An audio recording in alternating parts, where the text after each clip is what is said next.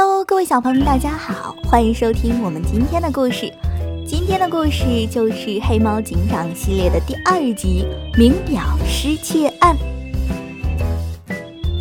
森林里的棕熊唐纳德是一个有名的收藏家。有一天，他的管家向警局报警，唐纳德家中最珍贵的收藏品失窃了。唐纳德先生非常伤心。都晕过去了，请警长来帮忙找小偷。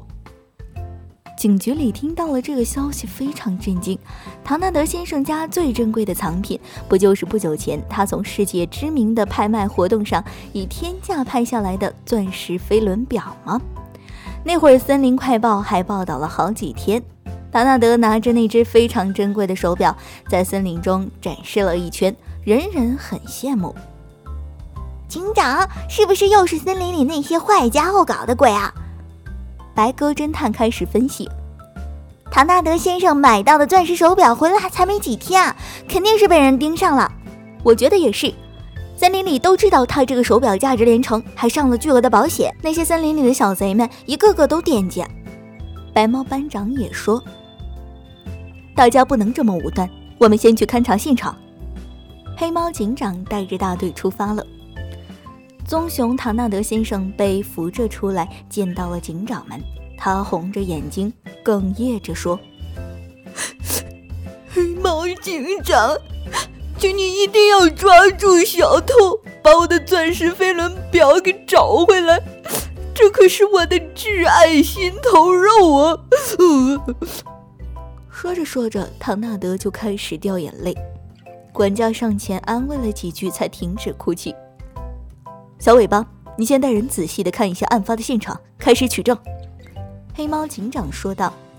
“是的，警长。”黑猫警长带着小尾巴，戴上白手套，开始细细的查看手表的收藏柜子。那是一个漂亮的展示柜，正面是厚厚的玻璃，左右两侧都上了锁。柜子里陈列着不同款式的手表。此时，正中间的展示台上空空了一块，那原本就是展示钻石飞轮表的位置。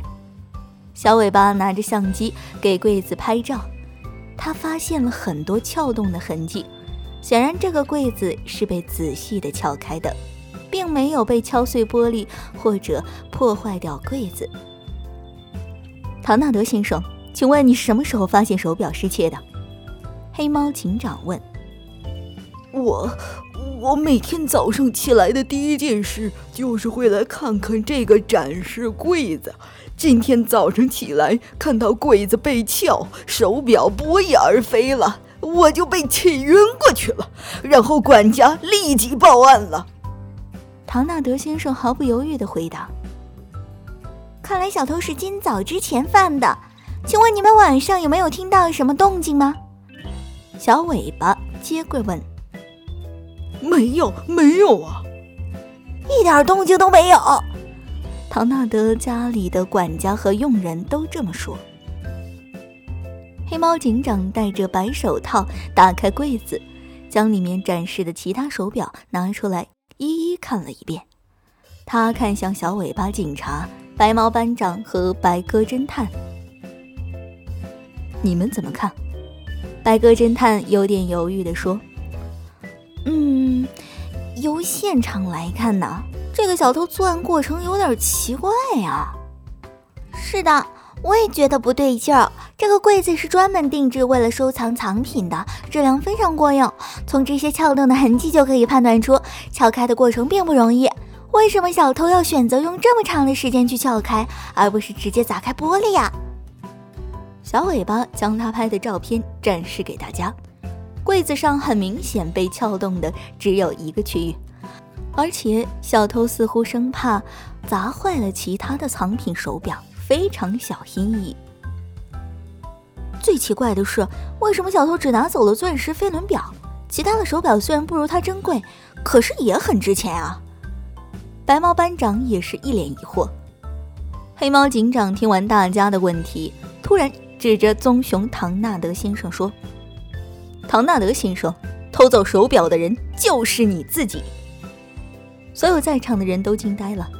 管家忙说：“这不可能，警长！你看我们家的先生有多伤心啊！警长，你是糊涂了吧？我为什么要偷自己的收藏啊？唐纳德也是一脸诧异。黑猫警长小尾巴却想通了其中的缘由。他说：“唐纳德先生，我们怀疑你的理由是非常的充分的。